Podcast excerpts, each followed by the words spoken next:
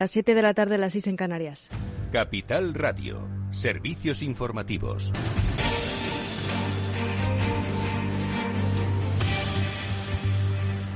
Buenas tardes. A raíz del anuncio del mandatario ruso por el que todos los países considerados hostiles deberán pagar el gas natural en rublos, el gas europeo se dispara. Este ha sido el anuncio de Vladimir Putin.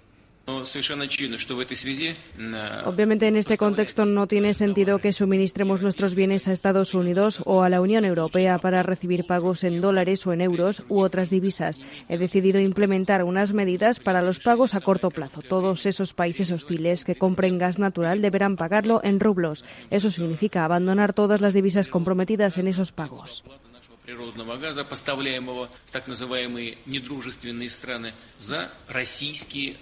Pues bien, en consecuencia el gas natural europeo ha aumentado más de un 20% a 119 euros el megavatio hora, justo cuando Estados Unidos y la Unión Europea se preparan para cerrar un acuerdo que tendría como objetivo garantizar el suministro de gas natural licuado estadounidense e hidrógeno al bloque europeo a medida que trabaja para poner fin a su dependencia de la energía rusa. Y es que el gas ruso supone el 40% del consumo de la Unión Europea. Y el paro de los transportistas crea un efecto en la cadena de suministros que, combinado con las compras compulsivas, podría aumentar el riesgo de desabastecimiento, informa Ana Sánchez Cuesta.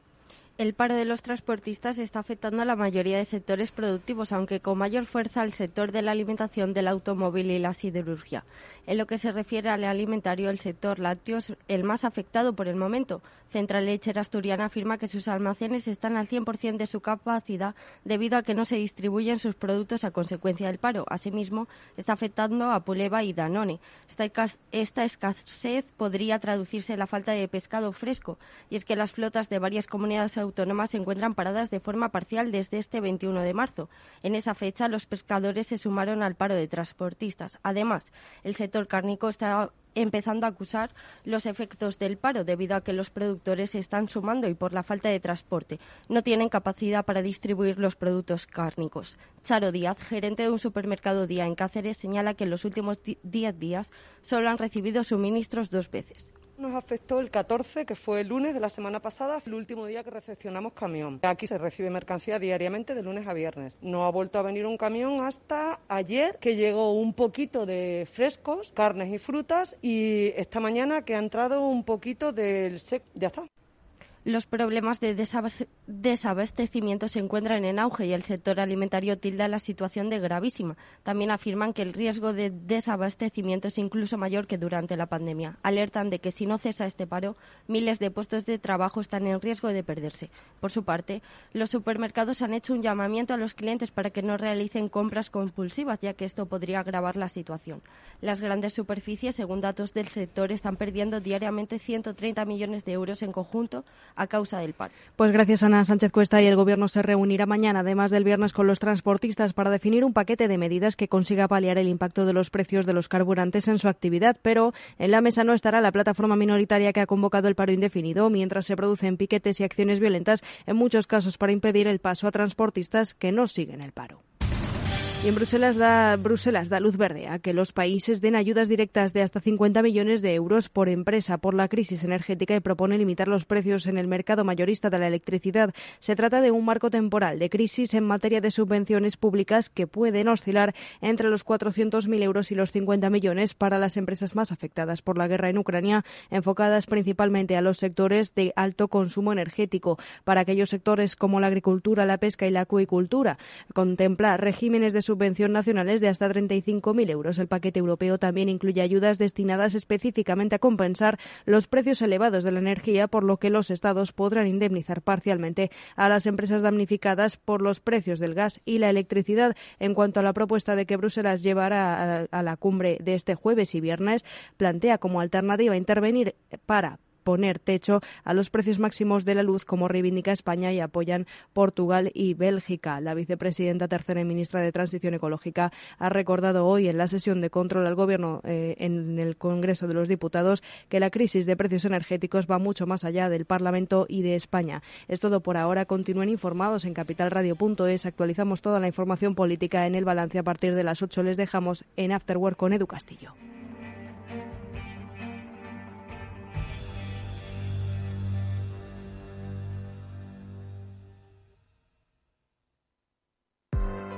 Invierte fácilmente en más de 20 exchanges en tiempo real con Atani, sin comisiones adicionales, con descuentos exclusivos y obtén tu informe fiscal en un solo clic. Comprar y vender criptomonedas nunca ha sido tan fácil. ¿Interesado en bolsa? ¿No quieres pagar comisiones? XTB es tu broker. Compra acciones y ETFs en cualquier mercado con 0 euros de comisión hasta 100.000 euros. Abre tu cuenta 100% online en solo 15 minutos. xtb.es. Riesgo 6 de 6. Este número es indicativo del riesgo del producto, siendo uno indicativo del menor riesgo y 6 del mayor riesgo.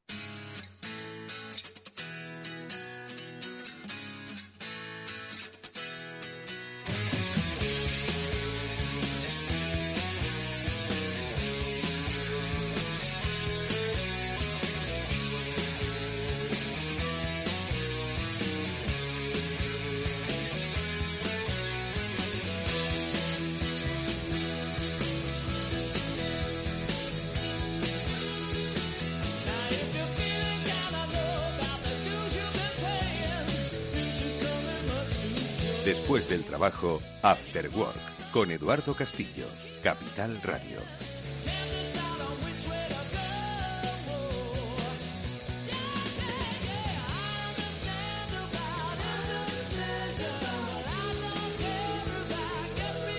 ¿Qué tal amigos? Buenas tardes, bienvenidos al After Work que comienza ya en Capital Radio y que hoy os va a hablar pues de cómo cambian los tiempos en la era digital, los tiempos y los empleos.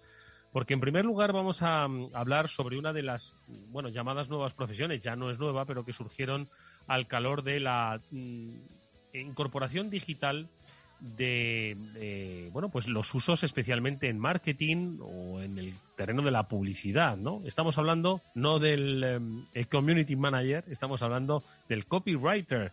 Bueno, pues eh, vamos a hablar de la figura del copywriter que quizás para muchos es desconocida o para muchos eh, quizás no es de su ámbito, pero es fundamental porque es básicamente la persona que escribe los llamados textos persuasivos en múltiples formatos, pues para atraer a los clientes pues a los productos que está anunciando o que está escribiendo o que está comentando o que está compartiendo. Bueno, pues de eso vamos a hablar con un especialista hasta el punto de que ha escrito un libro, eh, además con un título que entiendo que es porque le ha funcionado. Escribo porque me gusta ganar dinero. Isra Bravo es un especialista en copywriting y ha querido plasmar su experiencia en unas eh, páginas eh, publicadas por Alienta Editorial de Planeta y que va a compartir con nosotros ahora en este programa. Así que todos aquellos que tenéis que vender algo eh, o que tenéis un copywriter en vuestra empresa, prestad mucha atención porque igual va a dar las claves sobre cómo estáis haciendo ahora mismo esa comunicación persuasiva con vuestros clientes.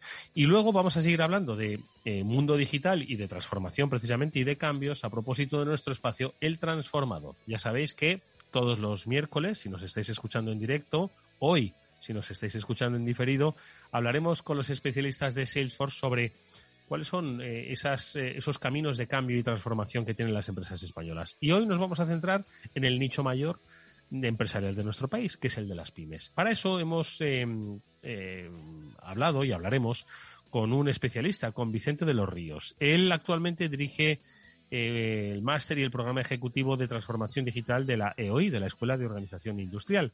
Ha sido directivo de Telefónica y es un, una persona que sabe mucho sobre cuál es ahora mismo, primero, el proceso de transformación digital de las pymes, hacia dónde se están dirigiendo y cuáles son las diferencias entre quizás conceptos equivocados de un proceso de transformación cultural digital o un proceso de transformación tecnológica, que ojo, son cosas diferentes. Así que os invito que junto a él y junto a Fabián Gradolf, el director de comunicación de Salesforce, prestéis mucha atención a la segunda parte del programa porque os daremos también nuevamente muchas claves, en este caso de transformación cultural hacia una era digital en el mundo de las pymes.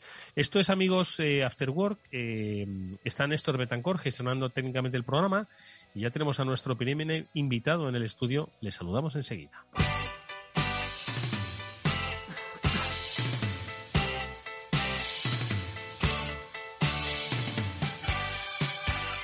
Bueno, pues Sirra Bravo es eh, un autor del libro Escribo porque me gusta ganar dinero. Vaya, yo diría, y a mí también, ¿no? Pero bueno, no sé si con el mundo del periodismo, bueno, lo sé, con el mundo del periodismo no se hace mucho dinero. Ahora, lo que uno disfruta, pero bueno, no sé si compensa. Eso para otro programa. Isra Bravo decide plasmar en un libro que el copywriting, que la comunicación persuasiva, lo que las empresas quieren contar, de acuerdo a sus eh, clientes, tiene una técnica, una técnica que además puede dar muchos resultados. Y ha decidido contarlo en un libro que, como decimos, pues tiene este sugerente nombre.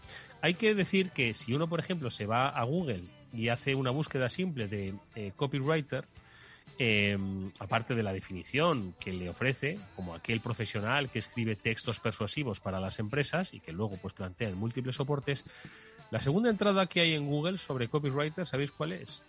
¿Qué es un copywriter y cuánto gana? Es decir, ya estamos hablando de el retorno económico que tiene esta actividad.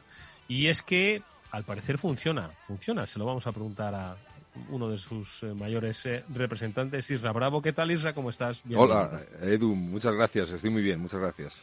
Oye, Isra, eh, bueno, me gustaría que le explicases a los oyentes antes de nada. Yo he dicho la definición de Google, que esa puede tiene lo bueno que es la primera, pero tiene lo malo que puede no ser acertada, ¿no? Entonces, yo sí que me gustaría que antes de, que empecemos a hablar no solo del trabajo que has desarrollado y que desarrollas en este libro y en tu actividad profesional, que les hables a los oyentes sobre la figura del copywriter, si la han integrado en sus vidas o en sus empresas y si esto forma parte de una evolución, como decíamos antes, de las nuevas profesiones que trajo la digitalización. El copywriter ahora mismo, ¿qué es? Porque claro, antes existía la publicidad y el que escribía los textos, ¿no? Para las publicidades y entonces, ¿esto qué es? ¿Qué es? Bueno, el, copywriting en realidad es una, es una profesión que lleva décadas eh, con nosotros. Eh, sobre todo es una cosa que en Estados Unidos, bueno, pues está muchísimo más implantado, que conoce muchísimo más. Pero es cierto que con la digitalización de, las empresas estos años atrás, pues empieza cada vez a hacer más, eh, un poco más ruido, ¿no? En el mundo, en el mundo de Internet, ¿no? Y las empresas empiezan a preguntar más cómo pueden mejorar sus resultados, pues a la hora de por ejemplo, un, copywriter lo que hace es escribir un anuncio para conseguir más clics, escribir email para que tengan conversión, escribir páginas de venta para ofrecer servicios, para ofrecer cursos. Entonces, no lo digo porque yo me dedique a ello, pero es una figura vital hoy día para cualquier empresa realmente y, cada vez más lo están incorporando o formando a gente del equipo para, para que pueda desarrollar esto y sacarle mucho más rendimiento. Porque, Isra, un copywriter entonces no se externaliza, porque hay muchos servicios de comunicación que se externalizan en las compañías, ¿no? Pues por aquello de o el propio tamaño o por la propia especialización. Entonces, la primera recomendación es que un copywriter debe estar dentro de la estructura de una compañía. Eh, cuando si el copywriter da resultados, que es lo que, que es lo que se trata, ¿no? Cuando se le contrata, la compañía va a querer tenerlo dentro. O sea, al principio es muy normal externalizarlo, ¿no? Como comentabas, y darle mm, eh, pues algunas piezas, ¿no? Que a ver cómo funciona este anuncio, a ver cómo funciona esta página, a ver cómo podemos conseguir esta página para captar clientes de email, este tipo de cosas. Pero luego la mayoría lo que tratan es de incorporarlo a la plantilla porque es una figura clave. Vale. Y entonces el copywriter eh, ejerce su trabajo eh, para persuadir a los públicos y utiliza diferentes canales, ¿no? Y lanza mensajes de carácter comercial, de carácter persuasivo. ¿Cuál es la diferencia entre los mensajes y por qué es tan especial el mensaje que lanza y el canal a través del que lo hace? Bueno, un copywriter lo que tiene que adivinar, lo primero de todo, bueno, adivinar, investigar es la palabra adecuada, es al público al que se dirige. O sea, tenemos que conocer bien a nuestro potencial cliente. Una vez que sabemos sus necesidades, sus puntos de dolor, qué está buscando, cuáles son los beneficios, porque normalmente las empresas lo que hablan es mucho de características. Eso no conecta muy bien con la parte emocional que tenemos a la hora de comprar o a la hora de tomar una decisión, ¿no? Entonces, un buen copywriter lo que tiene que hacer es eh, plasmar muy bien los beneficios. Entonces, puede ser utilizado, pues como decía antes, pues en anuncios, en páginas, eh, para conseguir eh, que abran más email.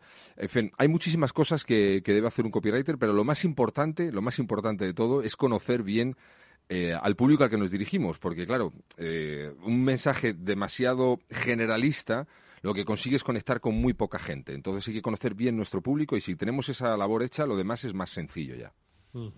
Sí, y en el libro lo que haces es proponer eh, que, vamos, estás afirmando que podemos escribir las cosas de una manera determinada que va a lograr influir en las decisiones que toma la gente. Eso es la piedra filosofal. Todo el mundo quiere esa capacidad. Bueno, pues es, sin lugar a dudas. O sea, y además, afortunadamente no soy yo el que tiene que venir a decir que esto es cierto, sino que esto es una cosa que lleva funcionando décadas en el mundo del marketing, de la empresa y bueno, y me atrevo a decir de la vida. O sea, si tú escribes un texto para vender el triciclo de tu hija y sabes ser persuasivo, sabes escribir un buen texto, vas a venderlo antes y seguramente incluso vayas a sacar algo más de dinero. Quiero decir, se puede aplicar a cualquier ámbito de la vida, pero evidentemente podemos influir en las decisiones de la gente eh, en el buen sentido, además, porque muchas veces asociamos persuasión con manipulación o cosas raras. Eh, en el buen sentido, como digo, podemos influir en las decisiones de la gente a través de los textos, por supuesto que sí. Oye, ¿y cuándo tú te das cuenta de que tienes una habilidad tal que te permite primero experimentarla y luego plasmarla en un libro? Porque si no me equivoco, hace pues seis años no estabas precisamente escribiendo un libro sobre el éxito del copywriting. No, no para nada. Y además eh, soy un poco lento de procesos. Quiero decir, eh, tuve que tener varios éxitos, por llamarlo de alguna manera, o sea, conseguir que clientes vendieran más a través de los textos que escribía para darme cuenta, digo, oye, a mí esto no se me da medio mal, ¿sabes? Lo mismo, esto me puedo ganar la vida con ello. Pero no fue una cosa que me levanté una mañana y tal, sino que fue poco a poco, la verdad, y tardé en verlo, tardé en ver el increíble negocio que es, porque la mayoría de las web están muy mal escritas.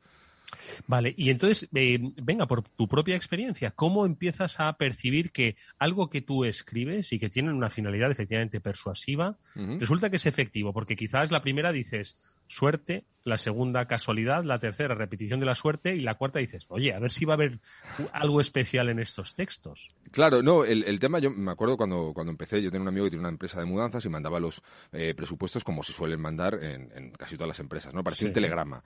Eh, tantos kilómetros, tantos bultos, eh, precio tal, masiva, tal. ¿no? Era un poco lo que ponía. Entonces le propuse, sin saber que era copywriting, que por qué no utilizamos un poco lo que se llama storytelling, ¿no? Un poco el poder de las historias para tratar de dibujar un poquito mejor en la mente del cliente qué es lo que se hacía, porque si tú me dices tantos kilómetros y tantos bultos, me estás dando características. Entonces dijimos, ¿qué, ¿cuál es el dolor real? ¿Cuál es el punto de dolor de una persona que hace una mudanza? A ver, es el estrés. O sea, hacer una mudanza no nos gusta a nadie. Es algo tremendo la idea de hacer una mudanza. Entonces dijimos, bueno, pues vamos a plasmar en un texto, contando una buena historia, que solo se van a tener que preocupar de abrir una puerta y cerrar la otra. Que de todo lo mm. demás nos vamos a ocupar nosotros. Y aquello funcionó, y funcionó tan bien, y además permitiendo subir los precios, que bueno, eh, ahora estamos hablando aquí por esto, ¿sabes? Porque aquello funcionó. Oye, pero ¿y cuál es la clave entonces? ¿Que hay que saber vocabulario, hay que tener eh, chispa, hay que, bueno, decías que hay que, por supuesto, lo primero es saber al público al que te diriges. Has hablado de encontrar el punto de dolor, entrecomillado, ¿no? Obviamente, ¿no? Eh, pero ¿qué más claves hay para lograr la eficacia en una comunicación persuasiva? Bueno, pues hay, hay bastantes, ¿no? Y todas se pueden aprender. Es esto es una habilidad que se puede aprender, no es una cuestión de genio literario, ¿no? Que, que nace en cada cada cierto tiempo, cada ciertas décadas. Esto es una cuestión que se puede aprender. Por ejemplo, hay cosas muy básicas en, en, la venta que ayudan mucho a ser persuasivo. No mostrar necesidad es una de ellas, ¿no? La mayoría de las empresas persiguen mucho al cliente, ponen al cliente en un pedestal, eh, tratan de, de eh, creen que así van a conseguir ser más atractivos para la gente y no funciona así realmente. O sea, un profesional competente lo que hace es eso, mostrar eh, una falta de necesidad y eso te da un aire eh, real de autoridad y consigues además transmitir seguridad, que al final todos compramos seguridad. Cuando nosotros compramos algo, eh, compramos eh, marcas, compramos por una cuestión de seguridad, ¿no? Lo que nos transmite. Entonces, lo que hay en un fallo de la comunicación muy habitual en las empresas es, por un lado, que casi todas dicen las cosas de la misma manera. Por tanto, tú cambias el logo de una web a otra y siempre son equipos multidisciplinares, tu caso en buenas manos, etcétera, etcétera, ¿no? En web típicas, pues profesionales, abogados y tal, con los que yo he trabajado mucho y luego mostrar necesidad. Si nosotros conseguimos dar un mensaje donde la sensación es que podemos elegir al cliente, que somos lo suficientemente buenos como para poder elegir con quién queremos trabajar, eso nos convierte en profesionales que transmiten, pues eso, una autoridad y una sensación de, de oye, yo quiero trabajar con esta persona, ¿no? ¿no? No nos gusta trabajar con alguien que muestra desesperación. Pasa también en la vida personal, al fin y al cabo no es tan diferente. Oye, Isra, ¿y, ¿y, esto de qué lo hacemos? ¿A través de una web? ¿A través de un tweet? a través de un email, eh, ¿cómo nos comunicamos con la gente? Hay muchísimas formas. Eh, de cualquier medio es bueno. Personalmente, a mí las redes sociales es lo que menos me gusta porque hay demasiado ruido, hay demasiadas distracciones. Entonces, lo mejor que puedo hacer un negocio es tratar de atraer a la gente a su negocio, a su casa, a su web. Es lo mejor que podemos hacer. Y a partir de ahí, el email marketing, que es una herramienta que llevan tratando de jubilar pues, un montón de años, es lo más efectivo que hay. Esto tampoco es una cosa que, diga yo, afortunadamente mi opinión no sirve de nada, esto es un dato que está ahí, el email marketing es lo que más convierte en el mundo online, entonces lo que tenemos que tratar de hacer es atraerlos a, nuestra web. ¿Que se puede utilizar en un tweet? Perfectamente, ya te digo, se puede utilizar hasta en un anuncio para vender un triciclo, una bicicleta o para ligar, o sea, que decir, por, por poder utilizarse, se puede utilizar en cualquier sitio, pero es mucho más efectivo de cara a un negocio que lo lleve a una web, a su propio negocio.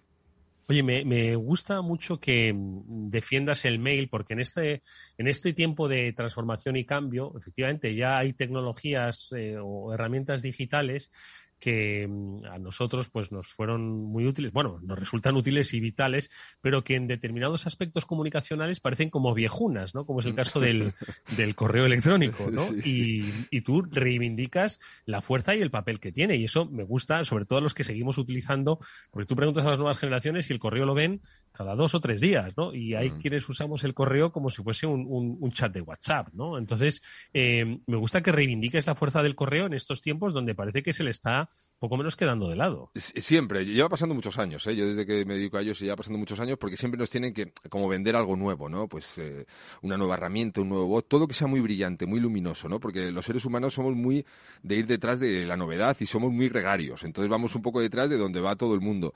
Pero vamos, mm, yo por ejemplo cuando saco, el, un, saco un libro y con un solo email consigo eh, llevarlo a lo más alto de, ventas, ¿no? No solo en categorías, sino en general en, en un sitio como Amazon, eso lo consigo con un email.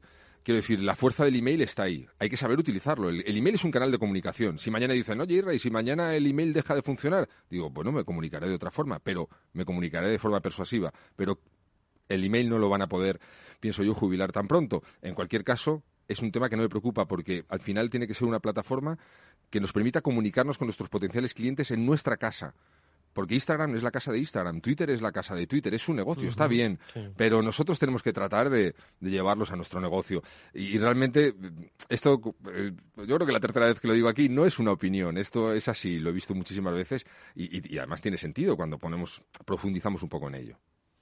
Vale, o sea que me, gusta, eres un firme creyente de la web. Es que efectivamente ahora mismo esa comunicación directa que hay en Instagram, en TikTok, donde ya se te venden los productos a través de Instagram y TikTok, y ojo, no, no, no, en absoluto hay que eh, obviar la eficacia que tienen, ¿no?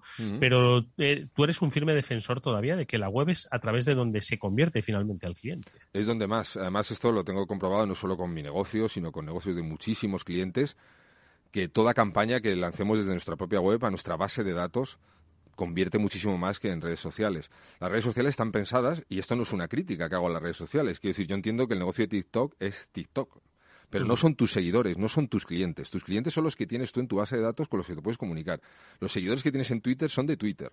Y eso es importante decirlo. Yo he conocido mucha gente con grandes seguidores, con muchísima gente en YouTube, que aparte de convertir poco y tener poco, o sea, monetizar poco eso, te pueden banear una cuenta en cualquier día o por un comentario o directamente te cuesta más llegar a sus potenciales clientes porque han cambiado un algoritmo, cualquier cosa. Hay que tener el control de nuestro negocio. Contra menos dependamos de, terceras plataformas, mejor. Las redes sociales las podemos utilizar para, para atraer gente, pero para traerlo a nuestro negocio, no para estar generando el negocio ahí porque no es nuestro negocio. Oye, Isa, ¿y qué planteas en, en tu libro? Escribo porque eh, me da dinero. Eso está muy bien, ¿no? Escribo porque me gusta ganar dinero. Mm. Hay un índice muy atractivo en el que, ¿qué planteas? ¿Una especie de itinerario de experiencia personal para eh, reflejar la eficacia del copywriting. Em, ejemplos eh, aplicables para quienes lo lean, ¿cómo lo has planteado? sí, eso eh, empiezo en el año 2017, que es cuando yo lanzo mi marca personal. Ya había hecho algún trabajo antes, que es el que me invita, como comentaba al principio, he sido lento de reflejos y tardé un poco en verlo, pero bueno, ahí salgo y planteo cómo empiezo a generar mis primeros clientes, cómo eran mis primeros emails, explico por qué funciona, luego las páginas de venta que me han ido generando más negocio, también algún caso de éxito en alguna empresa que meto ahí, porque muchas formaciones que tenía contaba muchos casos de empresas, pues aquí meto alguno, porque no deja de ser un libro, no te entra todo, pero sí es un itinerario de, del año 2017 al año 2020 de cómo, de, de la nada, sin tener ninguna marca personal y sin que nadie me conociera, a, bueno, pues ahora pues estar aquí, eh, tranquilamente, charlando. es decir, para mí ha supuesto un gran cambio, desde luego.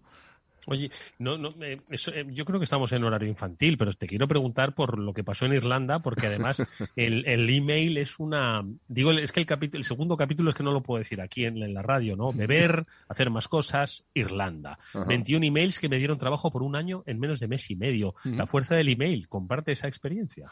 Bueno, pues eh, yo cuando empiezo, digo, bueno, no tengo contactos, no tengo apenas dinero. Eh, y, además no controlo nada la tecnología. O sea, tengo que hacer algo muy básico, muy sencillo. Y además, luego me di cuenta de que la sencillez realmente es un arma muy, muy poderosa. En mi caso fue forzado. O sea, aproveché la debilidad de no tener muchos conocimientos para hacerlo más sencillo. Entonces puse anuncios muy sencillos en Google. Entonces yo era el único copywriter que hacía anuncios en Google, estaban todos en Facebook. Entonces atraía gente a una página de captación de email, porque es importante que cualquier negocio capte email, por lo que estábamos hablando antes. Sí.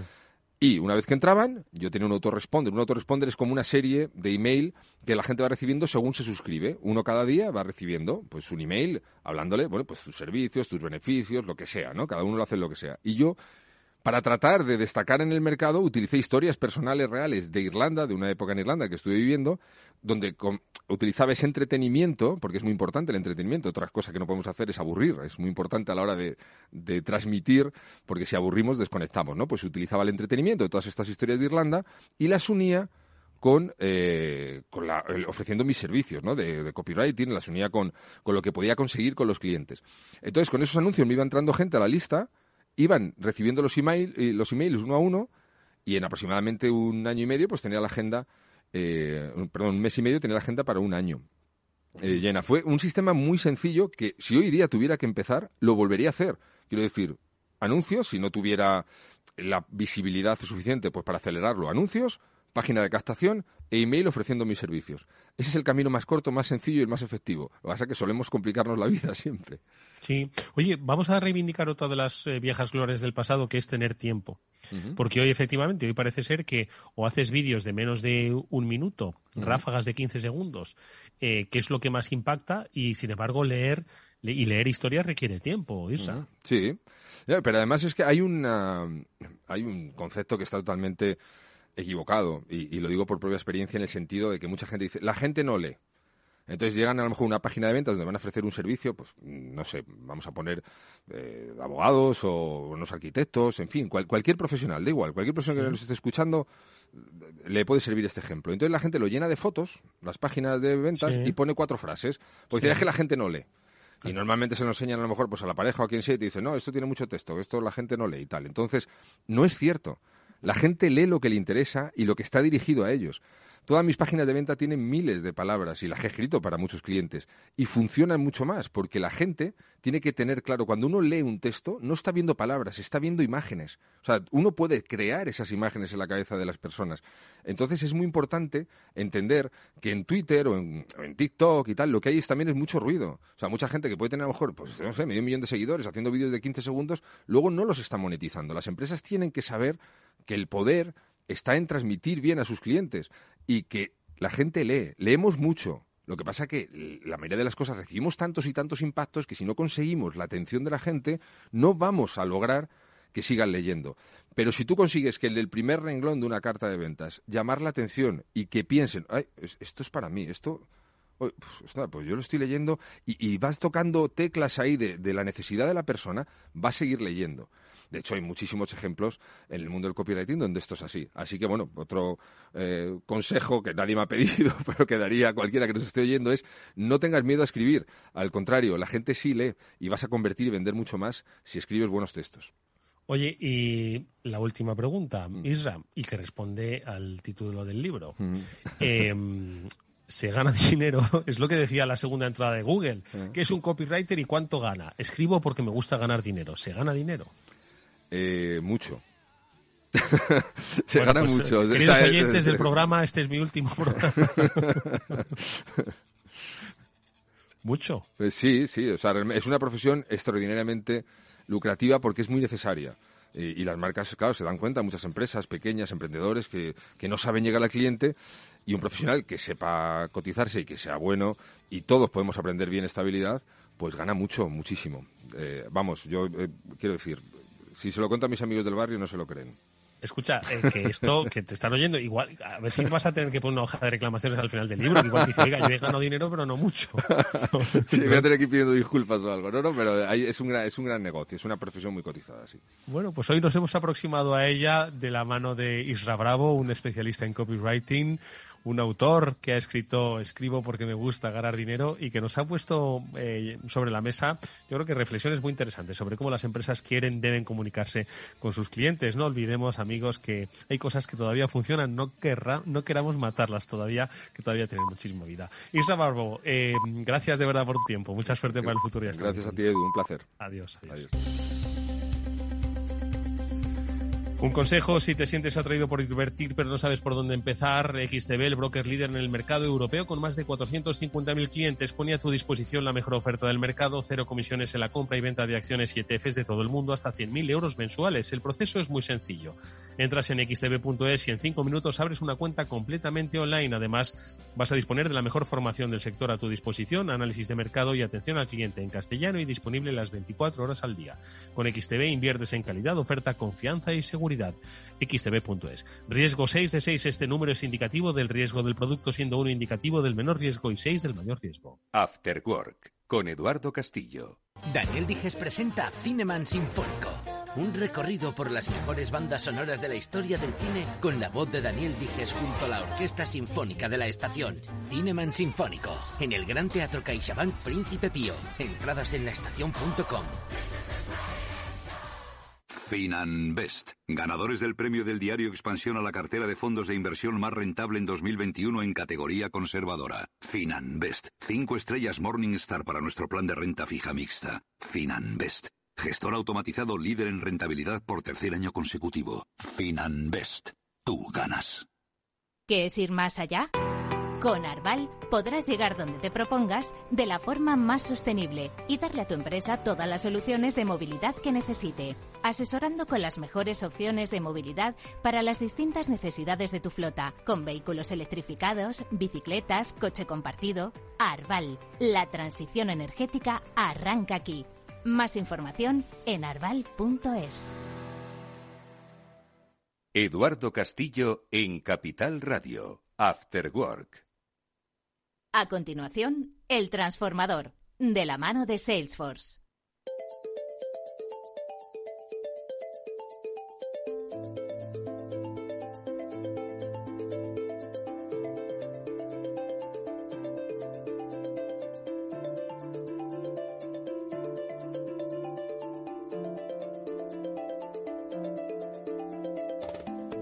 Pues ya estamos aquí, ya empezamos el transformador, el espacio de transformación digital que explora los cambios digitales en las empresas y que hacemos con la ayuda de los especialistas de Salesforce y que hoy va a tocar un tema eh, apasionante y muy necesario y es el de la digitalización de las pymes. Podríamos decir que es un tema recurrente, pero hoy con el especialista invitado que tenemos creo que vamos a situar el foco sobre cuál es realmente el estado de esa transformación, que ojo, se está produciendo quizás en diferentes velocidades, pero también la dirección hacia dónde se dirige esa transformación No hay que olvidar que nuestro país está conformado, su tejido empresarial, mayoritariamente por pymes, ¿no? Y hoy en día, ¿quién no está conectado a la red? Lo que pasa es que es suficiente esa conexión para sentirse digital. Bueno, pues es algo de lo que vamos a hablar con nuestro invitado, que es Vicente de los Ríos, que es, eh, eh, aparte de haber estado como eh, ocupando puestos directivos en Telefónica durante muchos años, desde hace seis, es el director del programa ejecutivo de transformación digital de la Escuela de Organización Industrial de la EOI y es nuestro invitado ya a este transformador, a este transformador. Vicente, ¿qué tal? Buenas tardes, bienvenido. Hola, buenas tardes Fabián y eh, digo Fabián, Eduardo y, también buenas tardes Fabián que, nos acompaña y, muchas gracias por, por invitar a EOI, por, por invitarme a mí, ¿no? que me parece un, un espacio fantástico para poder comentar esto que, que como vamos a ver es algo yo creo que donde España se juega mucho, ¿no? Los españoles nos juegan mucho. Exactamente. Bueno, pues ahora vamos a desgranar ese estado porque además hay que decir que Vicente ha sido el responsable de coordinar un estudio sobre digitalización de emprendedores con una muestra muy elevada y con unos datos muy representativos. Ahora los vamos a comentar, pero efectivamente Vicente hacía referencia a Fabián. Fabián Gradolf es el director de comunicación de Salesforce, también un gran conocedor de los entornos de digitalización de las empresas del mundo pyme y un experto en tecnología. Yo siempre lo digo. Fabián, buenas tardes, ¿cómo estás? Hola, muy buenas tardes, Eduardo. Muchas gracias. Oye, pues no sé por dónde empezar. He mencionado, Vicente, que coordinaste un, em, un un estudio sobre digitalización de emprendedores, autónomos y pymes en Andalucía, además muy reciente, del año, del año pasado, que estaba, bueno, pues eh, con una muestra muy amplia de más de un millar de eh, encuestas y pues casi un 25 eh, entrevistas y que dieron resultados, ¿no? Unos resultados que yo creo, aunque sea es Andalucía, yo creo que es perfectamente extrapolable, ¿no? Al, al, resto de España. Entonces, cuéntanos un poquito en qué consistió este estudio, cuál era un poco el objetivo de este estudio. Pues mira, eh, este fue un estudio que, encargó la, Junta de Andalucía, encargó al final resulta adjudicatario de hoy, ¿no? Eh, se hizo a diciembre, en diciembre de 2020. O sea, para que os hagáis una idea, en medio de la, por decirlo, por decirlo un momento, en el medio de la pandemia, ¿vale? Porque, ¿os acordáis? Empezamos marzo, diciembre, ¿no? Y entonces lo que nos pidieron es, oye, mirad, favorecidnos cómo, cómo veis el tema de la digitalización en emprendedores autónomos y pymes, ¿vale? Em, y que sea un estudio que sea representativo en la medida, bueno, pues oye, que, estamos hablando aquí de muchos sectores, diferentes provincias, diferentes colectivos, ¿no? Eh, y sobre todo, bueno, pues que seáis capaces también de decirnos qué solución dais a lo que, a lo que encontráis, ¿no? Entonces es muy curioso porque nos pasó una cosa muy, muy curiosa y no lo hicimos a posta. A veces cuando haces un estudio, pues haces, utilizas la encuesta de una manera que, que va llevando a, a, la persona que la responde hacia un lado, ¿no? Entonces, mirad, os voy a contar rápidamente las conclusiones, ¿no? Lo que dice es que que los que, vamos, que, que las primeros emprendedores ven en esto una oportunidad en la digitalización, eh, que piensan que, inicialmente piensan que están preparados, luego ya empiezan a dudar un poquito cuando ya preguntas más, rascas más, ¿no? Eh, pero curiosamente dicen que piensan que sus clientes están menos preparados que ellos. Cuando, bueno, realmente hemos visto que prácticamente es más fácil que cambie un consumidor, ¿no? Eh, que a que cambie la, la propia empresa, ¿no? Luego dicen que, tenemos que estar muy bien en conectividad, tecnológicamente fenomenal, fibra mm, es un lujo de España, la situación que tenemos, eh, smartphones, eh, ordenadores, todo fenomenal. Ya las soluciones de RP, CRM y tal, ya segundo plano.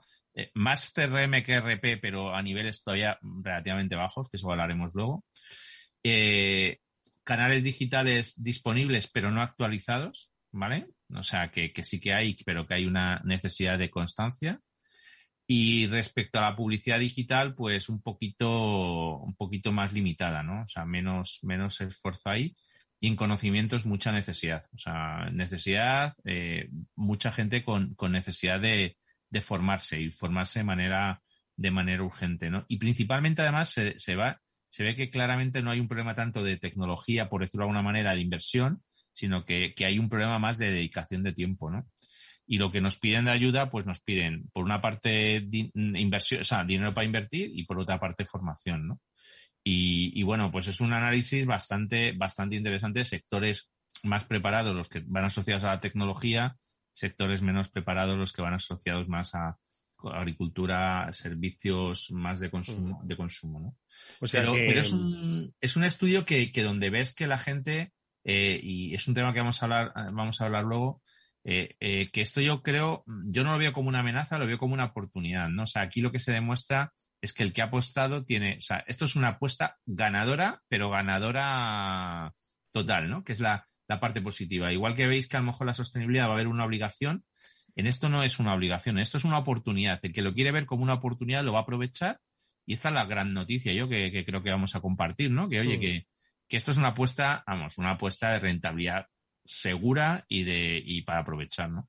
O sea que, por lo que dice Vicente, eh, me encanta, ¿eh? Hay hambre de digitalización, se nota, ¿no? Quieren, ven la oportunidad. Y sin embargo, hay algo que, no les permite rematar del todo. Ahora lo analizamos. Fabián, ¿qué te parecen estos datos? Eh, yo, creo que, o sea, me, encanta que Vicente haya arrancado diciendo que era un, estudio realizado durante la pandemia porque los, los hallazgos de ese estudio coinciden bastante con otros estudios diversos que hemos hecho nosotros. ¿no? Y, tenemos uno eh, que se llama precisamente del mercado de las pymes, SMB Trends, y que se, eh, se hace a nivel global, pero tenía datos significativos para España también. Y también se hizo durante la pandemia y lo que indicaba es que muchas empresas, pymes, de todo el mundo y de España en particular, aseguraban que, y más del 70%, que no habrían sobrevivido eh, sin la digitalización a la pandemia. Lógicamente, los matices entran luego. ¿De qué tipo de digitalización hablamos? ¿no? O sea, si hablamos de que tenían conectividad, que tenían dispositivos y demás, probablemente pudieron enviar a sus trabajadores a, casa durante la época de la pandemia y eso les permitió zafar con lo más duro. Pero luego hay una parte en la que hay que profundizar en la, la digitalización, como decía Vicente, toda la parte que tiene que ver con una transformación real de los procesos de negocio gracias a la digitalización. No es lo mismo eh, tener los pedidos en PDF y comunicarlos por correo electrónico que hacer una digitalización del proceso de compras, ¿no? del proceso de ventas y demás. Esto yo creo que es un, paso cualitativo que muchas empresas tienen que dar. No sé si Vicente estará de acuerdo con esto. Sí, totalmente, ¿no? Yo, mira, hay, hay una cosa que me hace mucha gracia cuando, cuando doy clase, ¿no? Eh, tengo alumnos de todo tipo, ¿no? Tengo gente más joven, tengo gente más mayor, y, yo eh, he creado un, test de vida digital, ¿no? Y es curioso, ¿no? Y, todo el mundo me dice, no, claro, los jóvenes van a sacar la mejor nota, ¿no? Hmm. Y no. ¿Y, por qué tiene que ver esto? Pues porque, mira, que tú comas mucho no significa que seas un gran cocinero, ¿no? O que tú bebas mucho no significa que seas un gran sommelier. Entonces, al final, eh, estoy de acuerdo con Fabián, o sea, la tecnología no es un fin en sí mismo. La tecnología es un medio que te permite conseguir el fin que tienes en tu vida que puede ser ser feliz, que puede ser conseguir ventas, que puede ser eh, satisfacer a tus empleados, eh, satisfacer a tus clientes, eh, crecer, en, el caso del sector público, muy importante, poder prestar un servicio público de calidad a un coste eficiente, etcétera, etcétera, ¿no? Entonces, para esto, claro, al final las herramientas son un medio y, lo que hay que tocar es lo que sería los procesos. Y yo creo que quizás a lo mejor en España también tenemos un tema con las pymes y es que las pymes en general han surgido de personas emprendedoras eh, muy, muy muy hacedores, ¿no? Y que, han primado siempre la parte de gestión sobre la parte de estrategia, ¿no? Y, la digitalización tiene un componente, aprovechar la digitalización, o sea, hacer la transformación digital, tiene un componente muy importante también de management y de, bases de management, ¿no? De eh, hacer un plan estratégico, saber en qué tienes que invertir. O sea, eh, no, no, no todo va de gastar, va también de invertir, ¿no? Es muy gracioso cuando hablamos de inversión. seguramente os pasará, Fabián, a vosotros muchas veces que la gente dice, no, es que este gasto en, Salesforce, no, no, es una inversión. O sea, eh, una inversión porque lo de menos es la licencia. Lo, lo, lo, más complicado es el tiempo que tienes que formar a la gente, que tienes que cambiar tus procesos, ¿no?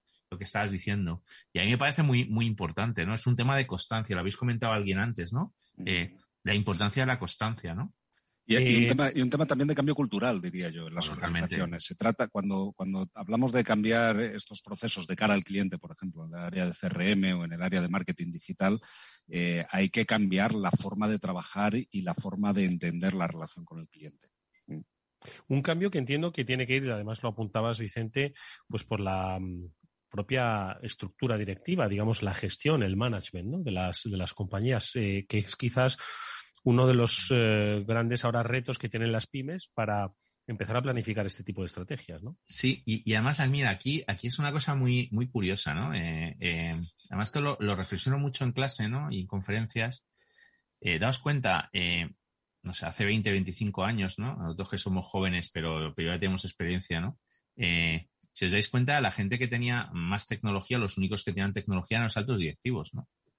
Y, eso eran los únicos. O sea, muchas veces el ordenador, el que tenía un padre que tenía que era directivo tenía mejor ordenador, el ordenador que tenía en la oficina era el mejor que podías optar. Y eso ha cambiado, ¿no? Y si os dais cuenta, los directivos de antes tenían una ventaja tecnológica respecto al resto de la gente y eso ahora se ha difuminado, ¿no? E incluso es muy curioso porque muchas empresas lo que te acaban pidiendo cuando estás en un área más tecnológica que vayas al comité de dirección por favor, simplifícalo, ¿no? Que no le vaya a entrar estrés a nadie, ¿no? Sobre, sobre, ponme nubes de colores para que nadie se estrese, ¿no? Cuando si os dais cuenta, culturalmente, o sea, en este momento y objetivamente, la tecnología es más sencilla que antes. O sea, la tecnología analógica era mucho más complicada que la tecnología digital, ¿no? Entonces yo creo que, que al directivo en general y en las pymes puede pasar, en la tecnología le da miedo, ¿no? Piensa que, que hay que ser ingeniero para manejarte esto, ¿no? Y, y si os dais cuenta, pues nadie tiene que ser ingeniero para hacer un PowerPoint. Y el PowerPoint tiene tecnología, pero tiene una parte de hábitos, ¿no? De perder el miedo y sobre todo de sacarle la oportunidad, ¿no?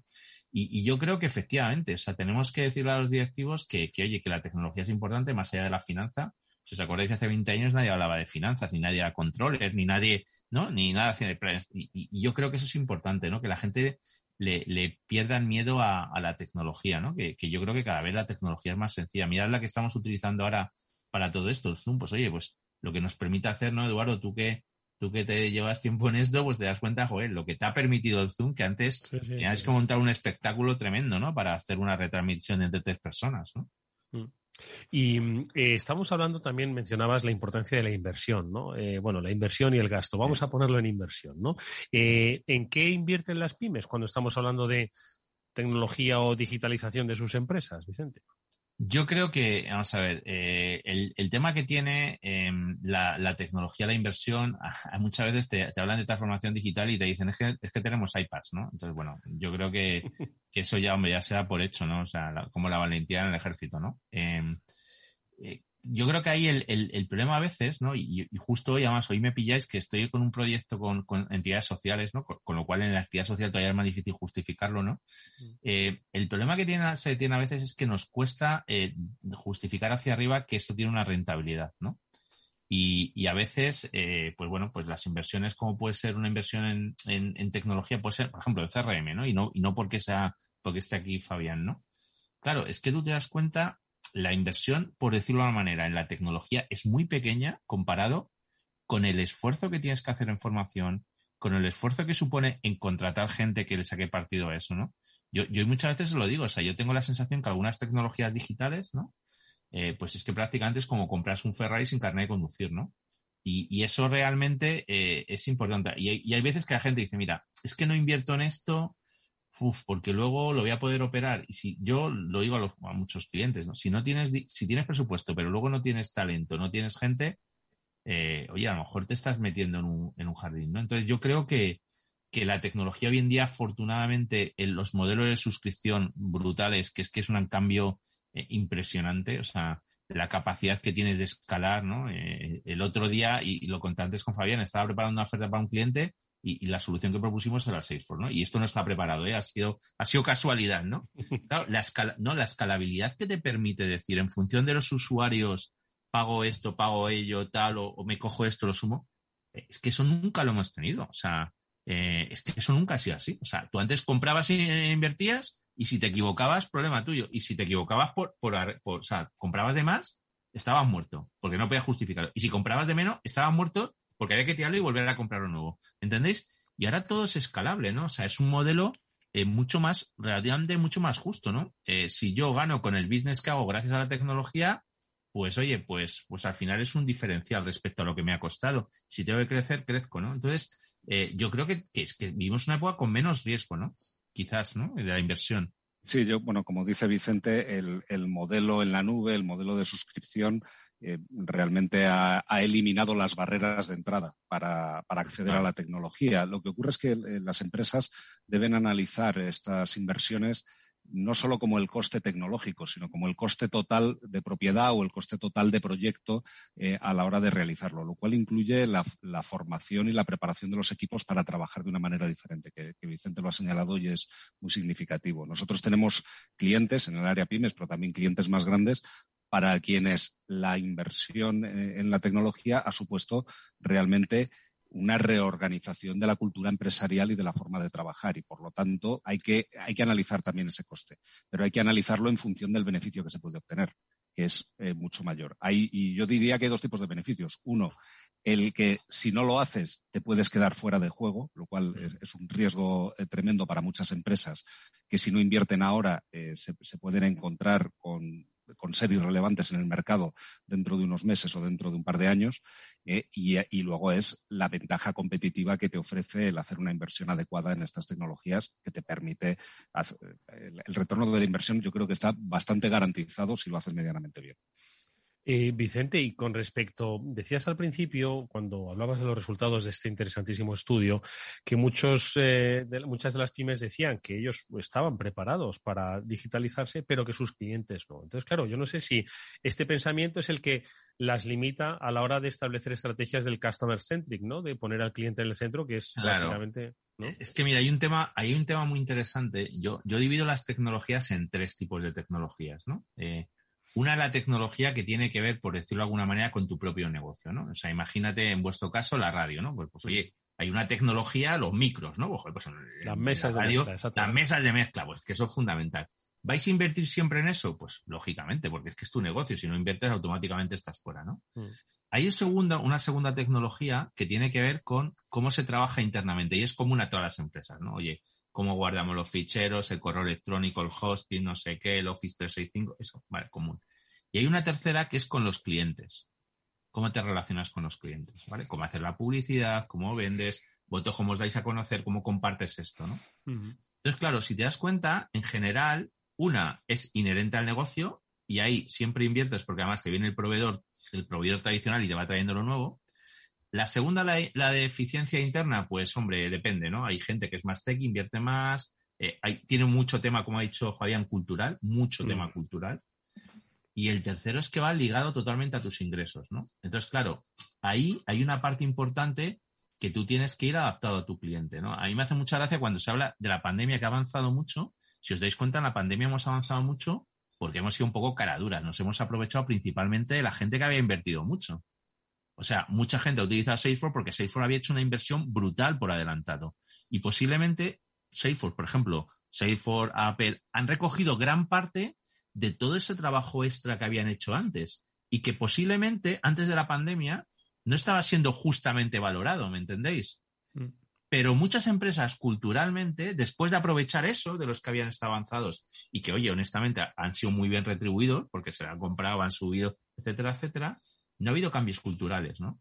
Entonces, claro, yo creo que aquí lo que es importante es que nos demos cuenta que gran parte de, lo, en lo que se basa todo eso es en el conocimiento, porque hay una parte de sesgo que tienen también todas estas encuestas, es que a veces la gente opina de cosas que no sabes. Entonces, si tú, si tú no opinas de que, no sabes, hay dos tipos de...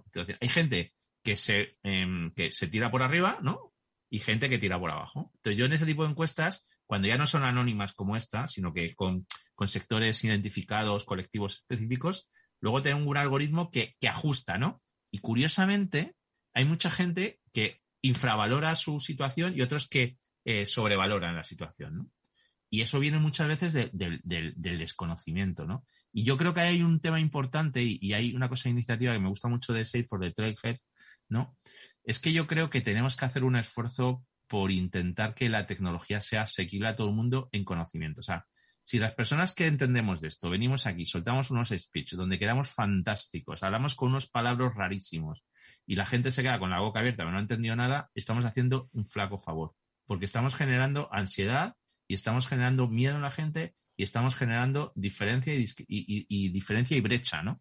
Lo que tenemos que intentar es ser más pacientes, explicar las cosas tener una magnífica experiencia de usuario, ¿no? Que, esto, eh, las principales plataformas tecnológicas lo trabajan muchísimo, tener mucho apoyo, tener un buen call center de apoyo, que, yo sé que, vamos, que en el caso de Salesforce lo conozco y, da gusto, ¿no? Oye, es que esto es inversión, cuesta dinero, sí, pero es que es lo que acaba haciendo que la gente realmente aproveche el dinero que ha invertido en soluciones, ¿no? Y, bueno, y es un camino que si lo pensáis, no es complicado, es, es muy de sentido común, ¿no? Eh, eh, ser constante, eh, decirle a la gente que se tiene que formar, pero que se tiene que formar con un objetivo, y es que aquí hay una oportunidad. esto no es una amenaza.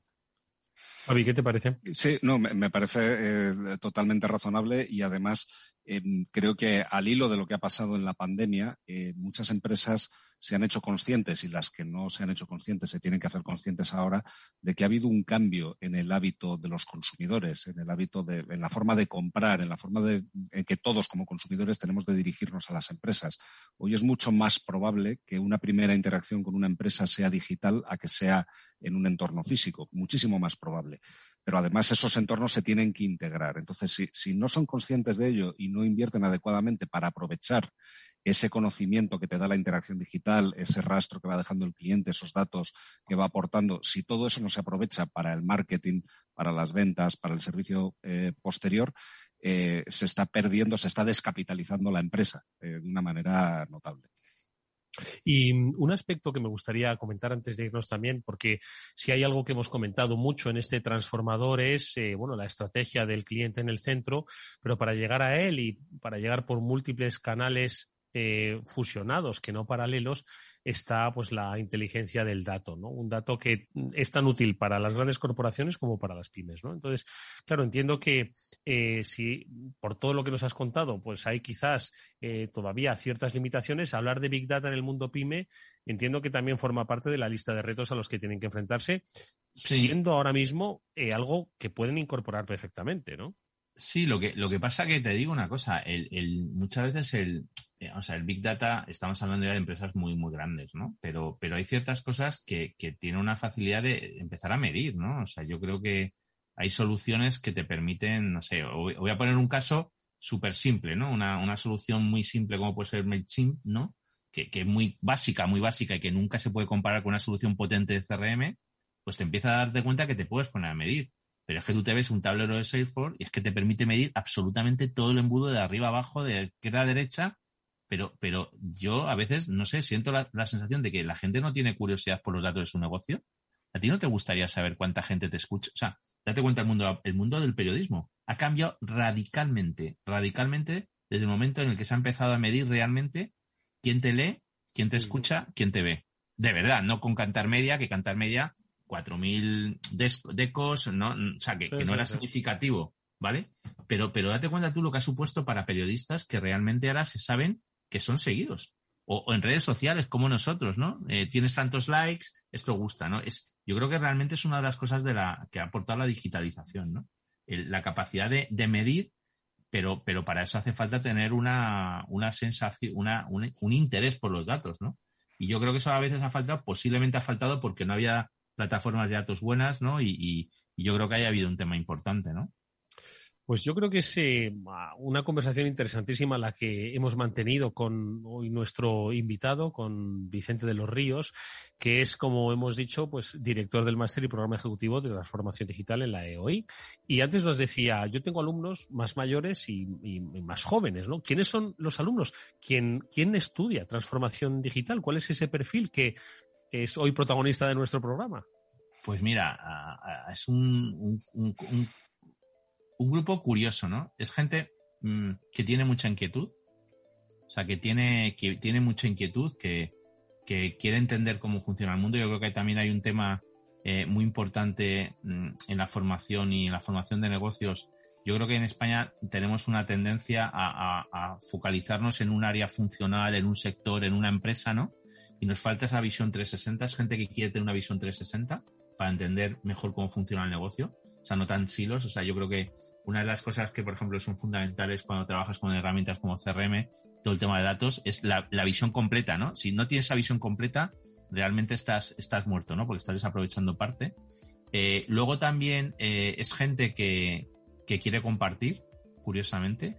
La gente destaca te dice, joder, macho, es que claro, cuando compartes te acabas dando cuenta que todo el mundo tiene los problemas similares, ¿no? Para lo bueno y para lo malo, ¿no? Se te quitan complejos, ¿no? Y luego es gente que te hace cosas muy curiosas que te dicen, me habéis cambiado la vida, ¿no? Y yo les digo, no, no te hemos cambiado la vida. Lo que te hemos cambiado es la forma en la que miras la vida. Yo creo que también uno de los más importantes, uno de los temas muy importantes en la formación y en la tecnología, y, también es una, una cosa que cuando tienes una tecnología que hay otros clientes que utilizan y que los compartes con ellos, ¿no? Eh, te, das cuenta de cómo hay otras personas que han solucionado un problema que tú tienes de una manera diferente, ¿no? Y eso yo creo que es fundamental. Bueno, pues eh, yo creo que con esa mirada diferente es con la que nos vamos a quedar y agradecerle muchísimo a Vicente de los Ríos, ex directivo de Telefónica y director del máster y programa ejecutivo en transformación digital de la EOI, de la Escuela de Organización Industrial, que nos haya acompañado en este tiempo. Ha sido interesantísima la charla. Volverá este transformador, estoy seguro. Gracias, Vicente. Mucha suerte para el futuro. Oye, muchas gracias a vosotros y, oye, y sobre todo una cosa que os, que os quiero dar muchas gracias eh, a vosotros y a Salesforce es que tengáis esta iniciativa. Yo creo que hace falta más espacios donde se hable así tranquilamente, que se hable con sinceridad y que, y que bueno, que quitemos un problema esto, ¿vale? Gracias, Vicente, y por supuesto, gracias a Fabián Gradolf, el director de comunicación de Salesforce. Eh, gracias, Eduardo. Eh, hasta pronto, Fabi. Nosotros nos despedimos, amigos, hasta mañana, que volveremos a la misma hora, a las 19 horas, en la sintonía de Capital Radio. Adiós.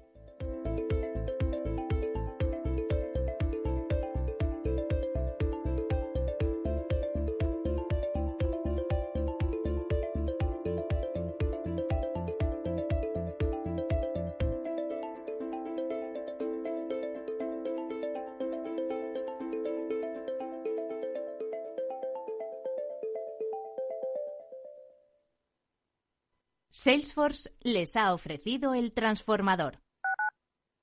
Capital Radio Madrid 105.7 Esto te estás perdiendo si no escuchas a Rocío Arbiza en Mercado Abierto. Joseba Ezeiza, socio de McKinsey Company. La inversión necesaria para alcanzar el nivel de emisiones netas cero es de aproximadamente 28 billones de euros, es decir, 28 trillones anglosajones en tecnologías más limpias.